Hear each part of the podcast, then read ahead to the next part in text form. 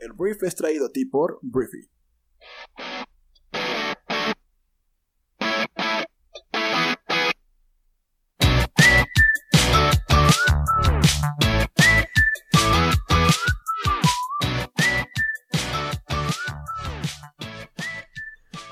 Hola, muy buenos días, bienvenidos a esto que es el Brief, el podcast en el cual puedes conocer las noticias más importantes del mundo en cuestión de minutos. Yo soy Arturo, tu anfitrión y uno de los fundadores de Briefy, y bueno, te doy la bienvenida a este lunes 29 de junio y vamos a empezar directito con las noticias y vamos a hablar de México. Vamos a hablar de México y Vamos a recapitular algo que pasó el viernes, la reacción del gobierno federal y pues listo, todo lo que podría tal vez pasar a continuación. En la mañana del viernes en la Ciudad de México, hubo un atentado en contra de Omar García Harfuch, que es el secretario de Seguridad de la Ciudad de México.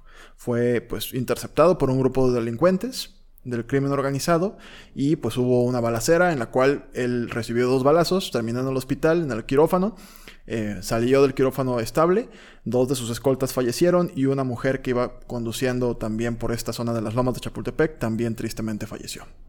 Ante todo esto, pues hubo diferentes comunicados el gobierno de la Ciudad de México pues llamó a todo esto un operativo fallido de la delincuencia, fue lo que dijo Claudia Sheinbaum, lo cual pues es una forma un poquito extraña de decir que atacaron a tu principal jefe de seguridad de tu propia ciudad en una zona residencial con 14 personas arriba de una camioneta.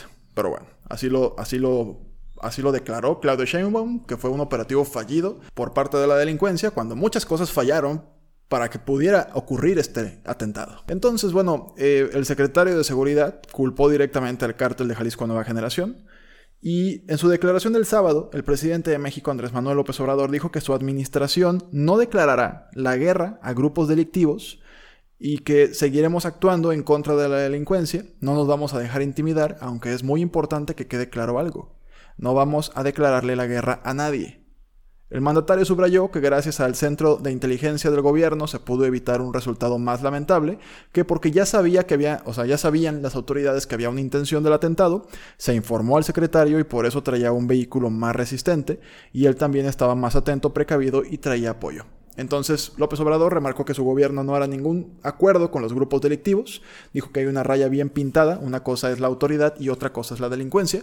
Al final, pues Andrés Manuel no va a decir jamás la palabra guerra, porque es lo que dijo Calderón y es lo que dijo, pues, o continuó el gobierno de Peña Nieto. Y él ha dicho que, pues, la guerra no es la solución para el problema de inseguridad que afecta a nuestro país. Él dice o es lo que dijo en su video que publicó en Twitter, que lo primero es que la gente, sobre todo los jóvenes, no se vean obligados a tomar el camino de las conductas antisociales para quitarle las bases de apoyo a los delincuentes. Y que digo, en este sentido estoy de acuerdo con Andrés Manuel. Me queda claro que es un, es un proceso de largo plazo en el cual tienes que darle las oportunidades y la movilidad social a las personas más eh, vulnerables del país para que tengan la capacidad de vivir bien y tener una vida bien a vida. Entonces, bueno, eh, entiendo esa parte, pero también hay que ser muy realistas a la hora de que tienes un país que en el corto plazo necesita y urge que pues, podamos disminuir el nivel de violencia que azota a nuestro país. Entonces, al final de cuentas, te digo, arrestaron a 14 personas de las personas que fueron a, delinquir, pues a intentar asesinar al secretario de Seguridad. Eh, diferentes eh, voces en nuestro país hablan de que esto es una alerta grande para cualquier funcionario de gobierno, porque fueron, como ya lo dije, de, o sea, es un cártel que no es de la Ciudad de México, se fueron a meter a las lomas de Chapultepec, a sabiendas de que no iban tal vez a poder escapar, y a pesar de todo esto, el objetivo era asesinar al secretario. Entonces esto definitivamente es una alerta para cualquier funcionario y probablemente pues veamos pues una estrategia más fuerte por parte de las autoridades de México y tristemente también probablemente veamos una reacción más fuerte por parte de los grupos delincuenciales del país.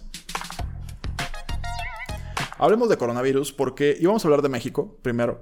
Eh, México reportó el sábado 4.410 eh, nuevos casos de coronavirus en un solo día, con lo que el número total de casos, o sea, de casos registrados en México son de 212.800 casos, de acuerdo a datos divulgados por las autoridades de salud. Entonces, el ritmo de contagio no cede realmente en nuestro país. La curva famosa que teníamos que aplanar está plana, pero está arriba. Plana, pero arriba en el nivel de contagios. Entonces, eso es algo que debería impulsar o reforzar la responsabilidad social en nuestro país y pues seguir con las medidas de confinamiento. Entonces, bueno, al final la cantidad de personas fallecidas en México son 26.381 hasta el día domingo en la mañana. Entonces, es un número que te digo, tristemente va a seguir aumentando. Entonces, a nivel global, vamos a hablar de nivel global, ya somos 10 millones de casos de COVID-19 en todo el mundo, según los datos de la Universidad Johns Hopkins. Estados Unidos es la nación con más casos confirmados en el planeta, cuenta con 2.530.587 casos de COVID. Entonces, aclaro, 10 millones no quiere decir que haya 10 millones de personas con el virus. De esos 10 millones, algunos murieron, algunos sobrevivieron, algunos siguen en la lucha, pero bueno, llegamos al punto de los 10 millones y es un número que tenemos que tener pues muy claros, porque los contagios y los rebrotes están surgiendo en diferentes partes de Estados Unidos, en diferentes partes de Europa, Texas ya volvió a cerrarse, o sea, están pasando cosas que definitivamente es por este balanceo y estas decisiones gubernamentales de, pues, ¿qué vale más? ¿La vida o la salud pública o la economía de tu país? Las dos son importantes, muy importantes. Pero, al final de cuentas, el haber tal vez reabierto antes y también las cuestiones de la población de haberse relajado antes, muy probablemente cuesten vidas y bastantes vidas. Hablemos de Donaldo. Donaldo es el presidente más naranja del mundo, el presidente Donald Trump, porque este fin de semana Donaldo, en su pues, habitual actividad en Twitter, se le ocurrió retuitear, compartir, si no tienes Twitter esto es como compartir, un video de un partidario que estaba gritando White Power o Poder Blanco en el video. O sea, el, video muestra a un seguidor gritando en voz alta poder blanco. El partidario se encontraba entre un grupo de personas que participaban en un meeting a favor de Trump en un complejo de retiro en Florida. Y las imágenes del video, que pues al retuitearlo Trump se metió en broncas, muestran a partidarios y opositores del presidente pues insultándose entre sí, maldiciéndose, etc. ¿no? Donaldo ha negado las acusaciones de que busca capitalizar las tensiones raciales. Su portavoz dice que no escuchó el comentario de White Power a la hora de que retuiteó el video. Fue eliminado, el retweet se eliminó. El presidente agradeció a la gran gente de The Villages, refiriéndose a la comunidad de jubilados del noroeste de Orlando, donde tuvo lugar la concentración. Y bueno, la izquierda radical no hace nada los demócratas caerán en otoño. Eso es lo que dijo este, Donald Trump. Dijo que el corrupto Joe, refiriéndose a Joe Biden, eh, pues no va a poder con su campaña presidencial. Todas las encuestas tienen por lo pronto a Donald Trump por debajo de Joe Biden, pero pues es una carrera presidencial que es hasta noviembre y muchas cosas pueden pasar. Por lo pronto, este nuevo problema de PR es un tema también racial, que es algo que está persiguiendo constantemente al presidente más naranja del mundo. Hablemos de Mark Zuckerberg porque el director general y fundador de eh, Facebook perdió 7 mil millones de dólares de su fortuna mientras Coca-Cola detiene toda la publicidad en las redes sociales durante 30 días. El precio de las acciones de Facebook se hundió un 8% el viernes, borrando aproximadamente estos 7 mil millones de dólares de la fortuna de Mark Zuckerberg. El gigante de las redes sociales se enfrenta a la presión financiera a medida que las principales empresas del consumo, incluidas Unilever, Coca-Cola, Ben Jerry's y muchas otras, Starbucks también, em, detienen su inversión publicitaria en protesta por la forma en que la compañía está eh, regulando el discurso de odio en su red social. Entonces es un boicot que es importante porque te digo, una cosa es que tú como usuario digas, no me voy a meter a Facebook hoy. Y pues Mark Zuckerberg diga, jaja, no me importa. Otra cosa es que Coca-Cola, que Starbucks, que estas grandes compañías digan, no voy a invertir en tu plataforma durante un mes. Eso es un madrazo. Entonces, como siempre, el poder está en el consumo. El poder y el rumbo de este planeta, la conservación de hábitats, la conservación de la coherencia y del tejido social de nuestro planeta está en nuestro consumo. Lo que consumas y a quién se lo compres determina el mercado por completo. Entonces, en este caso, Facebook está en problemas porque no ha tenido una política mucho más clara y definida acerca de poder controlar el discurso de odio, principalmente del presidente Donald Trump. Voy a hacer una mención especial a la celebración que tuvo lugar el día de ayer en pues, muchas partes del mundo por el Día Internacional del Orgullo LGBTI, que se celebró el día de ayer en diferentes partes a pesar de la pandemia del coronavirus. Muchos, eh, se quedaron en casa para conmemorar este día de manera segura, pero también hubo muchas otras personas que eh, pues sí se salieron a las calles desafiando las medidas impuestas por los gobiernos. Y bueno, hubo una transmisión en línea que se llamó Global Pride, que fue un streaming de 24 horas. Entonces, pues el día de ayer se celebró el amor y le mando un abrazo Em, pues a la comunidad LGBTI, que en mí cuentan con un aliado para seguir impulsando todo lo que falta por hacer a nivel global en diferentes ramos y en diferentes frentes, pero el día de ayer se celebró el Día Internacional del Orgullo LGBTI. Hablemos de Microsoft porque la compañía tecnológica anunció que va a cerrar todas sus tiendas minoristas debido a la pandemia del coronavirus. Esta medida le generará una pérdida previa al pago de impuestos de 450 millones de dólares en el actual trimestre. El gigante tecnológico em, dijo que continuaría atendiendo a sus clientes de forma virtual con su personal trabajando remotamente desde instalaciones corporativas. Y bueno, tanto Microsoft como diferentes empresas minoristas que tienen tiendas físicas cerraron ya desde hace algún tiempo, en marzo por lo pronto en Estados Unidos. Em, y pues esto ha hecho que la demanda digital aumente y pues esto podría provocar el cambio que tal vez estaba destinado a suceder, ¿no? El hecho de que el retail, el, todo el comercio minorista, pues se vaya completamente al tema digital. Y lo que dicen las tendencias es que más bien las tiendas físicas van a ser eh, escaparates, van a ser showrooms para que tú puedas ir a palpar un producto. Pero bueno, es interesante, por lo pronto Microsoft cierra sus tiendas y va a absorber un golpe de 450 millones de dólares.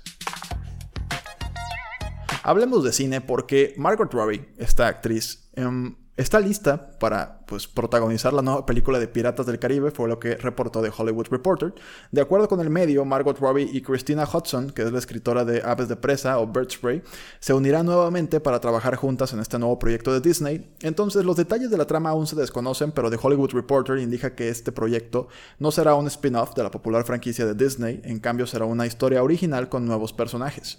Eh, bueno, Piratas del Caribe es una de las franquicias cinematográficas más lucrativas de todos los tiempos. Recaudado más de 4.5 mil millones de dólares a lo largo de cinco películas. Y pues vamos a ver qué sucede ahora con Margot Robbie. Nos emociona ver a Margot, eh, los que somos fans de ella. Entonces, pues vuelve Piratas del Caribe, pero ahora una nueva historia protagonizada por la señora Margot Robbie. Hablemos de los Rolling Stones porque, bueno, la banda, esta gran banda que son los Rolling Stones, amenazaron este domingo al presidente Donaldo, otra vez Donaldo, con iniciar acciones legales por el uso de sus canciones en los meetings de campaña del mandatario pese a las notificaciones legales exigiendo que dejen de hacerlo. El equipo legal de los Stones trabaja con la Organización de Derechos Musicales BMI para detener el empleo de su material en la campaña de reelección de Trump, según indicó el grupo en un comunicado.